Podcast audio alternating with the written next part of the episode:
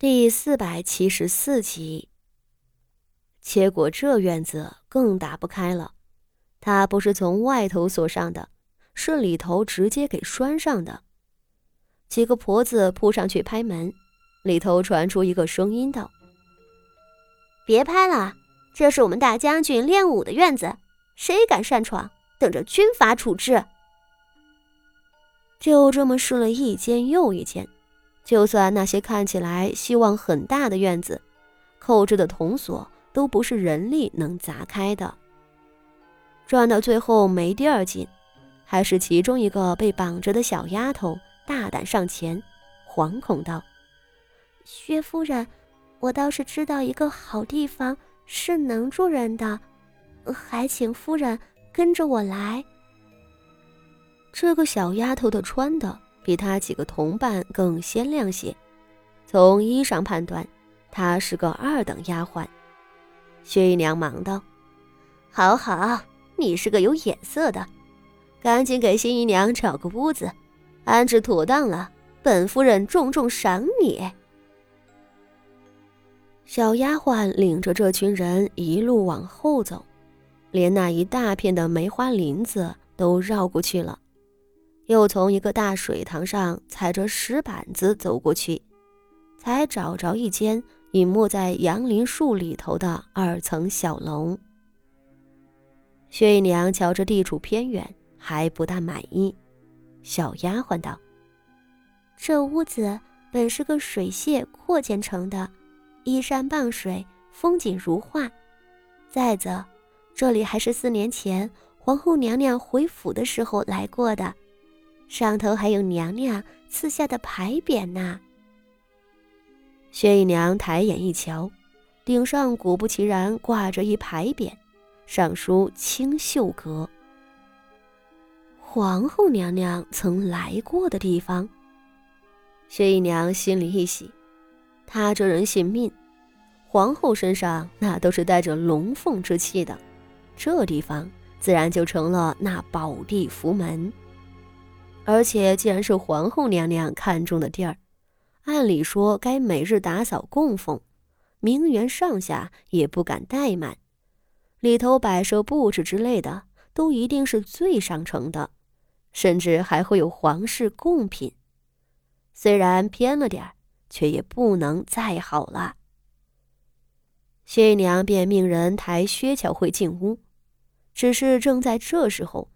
名园里总算冲出来一群壮年护院，约摸有十二三个人，身上穿着徐家侍仆的服饰，腰上却挂着兵营里的弯刀，这是徐家武将们的亲兵。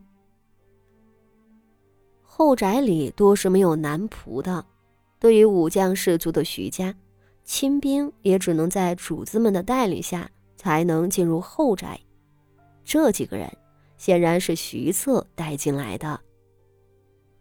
瞧着来势汹汹的武士们，薛姨娘恨得牙痒痒，又不敢发作。那领头的武士扫视四周，朝他笑道：“薛夫人挑完了吗？这名园是大将军的府邸，不是等闲人能进的。夫人一早上在前院闹了个沸沸扬扬，如今又要做什么？”这是要明着赶人了。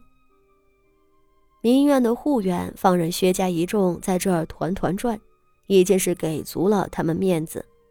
如今要来赶人，薛姨娘也说不出什么。她恨恨地扔下一句“好生伺候你们的姨娘”，便跺脚而去。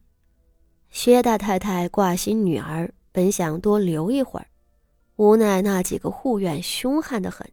上来便伸手推搡撵人。薛大太太给薛巧慧留了十几个使唤的丫头，千叮咛万嘱咐，最后依依不舍的走了。他们是不能不走了，千辛万苦，还不总算将薛巧慧塞进了民园吗？他们能够做到的也只有这些了。逼着徐策给了薛巧慧一个妾室的名分，剩下的路只能薛巧慧亲自去走。勾引男人这事儿别人又帮不上忙。薛大太太到底跟着一同告辞，薛巧慧被心腹下人们抬进清秀阁，几个护院们各自散了。那个引路的二等丫鬟却回头朝着清秀阁里头的人笑道：“我们都走了，你们好生伺候新姨娘吧。哦，对了，我还得回去给大少奶奶回话。”他那笑容里头透着说不出的奇异，众人无暇顾及。他已经提着裙子，领着其余的小丫头往前跑了。而身后被扔下的薛巧慧和他的下人们，却在许久之后，猛然爆发出了一声惊叫。你说什么？薛巧慧真住进了清秀阁？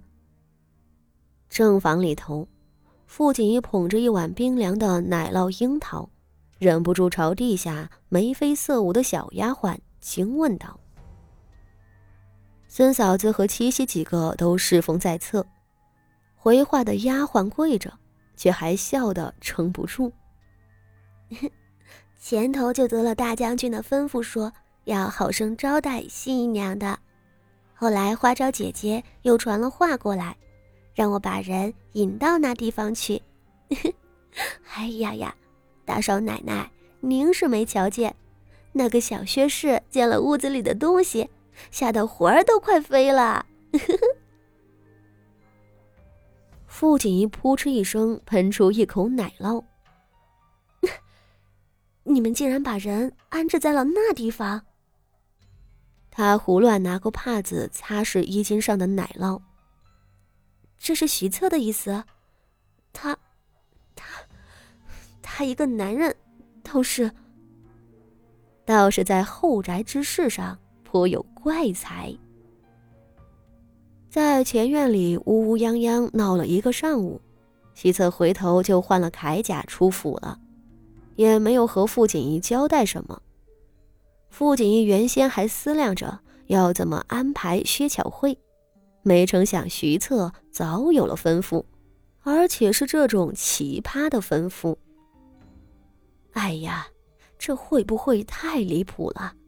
毕竟那清秀阁，孙显荣家的忍不住摇了摇头。大将军方才走得急了，也没说清楚，难道真要将这个小薛氏塞进清秀阁里住着，还是只住个几天就让人出来？我是想说呀，清秀阁是皇后娘娘赏赐的地方，是不假的。就怕皇后娘娘的母亲老太君知道了，会进宫求皇后娘娘做主。